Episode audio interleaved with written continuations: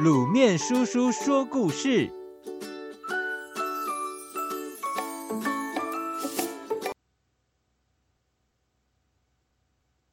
龙宫宝盒。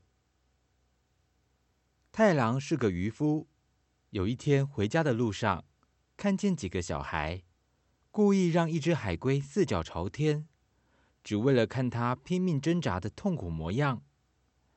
小孩子们唱歌嘲笑他。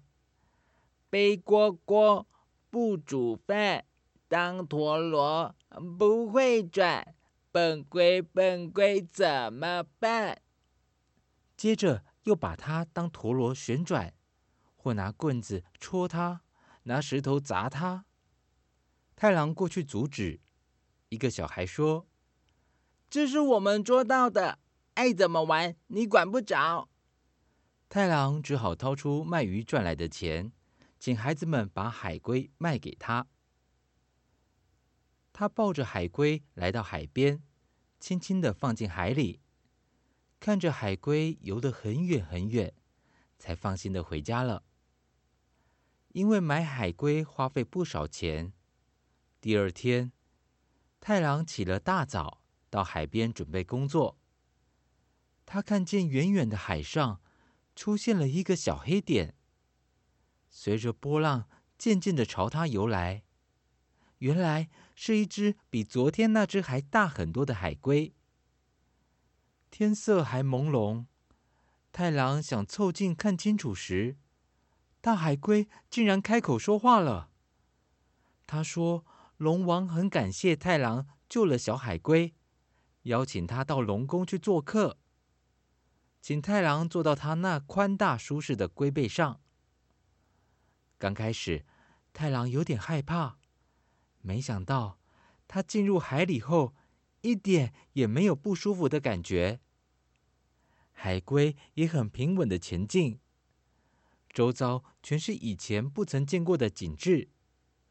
五颜六色的海草森林间，穿梭着闪亮亮的鱼群，沿途还有海龟来打招呼呢。龙宫是用珊瑚和形形色色的贝壳盖成的，闪烁着特殊的光芒。太郎被安排和龙王以及几位美丽的公主坐在一起。席间，水晶的杯盘装满不知名的饮品，食物在空中漂浮着，爱吃什么都可以自由取用，样样都好吃极了。表演节目。一场接一场，章鱼的特技令人目不暇给，海鳗的穿梭舞也巧妙到令人担心它们会不会打结。鲷鱼和小丑鱼演出美丽的排列队伍变化，小海龟们也出场表演，它们竟然全部以四脚朝天的仰泳姿势演出芙蓉开花。虽然节目和食物都精彩万分。但是太郎心中惦记着家人，估算着应该是傍晚了，便起身向龙王致谢告辞。龙王留不住太郎，便送他一些珊瑚、珍珠和其他海里才有的宝物。临别前，又送他一个雕刻精美的盒子，并且叮咛最好永远不要打开。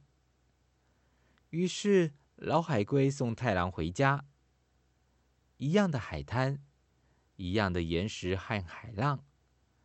可是树木好像长高了，房屋好像也变得比较旧了。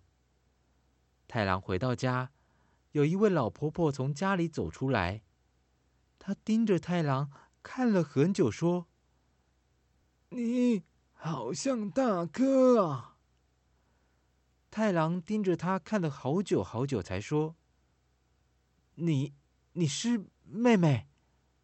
妈妈呢？”原来龙宫的一天是人间的几十年。年迈的老母亲早已过世，妹妹也变老了，只有太郎还是一副年轻的模样，真是奇怪。太郎把带回来的宝物。全部分送给亲朋好友和需要救济的穷人，只留下那个神秘的盒子。可是很多亲友听了太郎游龙宫的故事后，好想知道盒子里面到底装什么，总是催促太郎把盒子打开。这一天，太郎抵挡不住大家的要求，打开了神秘的宝盒。盒子冒出一缕青烟，里面什么也没有。但是太郎就在大家的眼前，一瞬间变得好老好老哦。各位小朋友，这个是日本童话故事。日本的故事原型太郎的全名叫做浦岛太郎。如果你想要知道更多浦岛太郎的故事，也可以去图书馆找一找哦。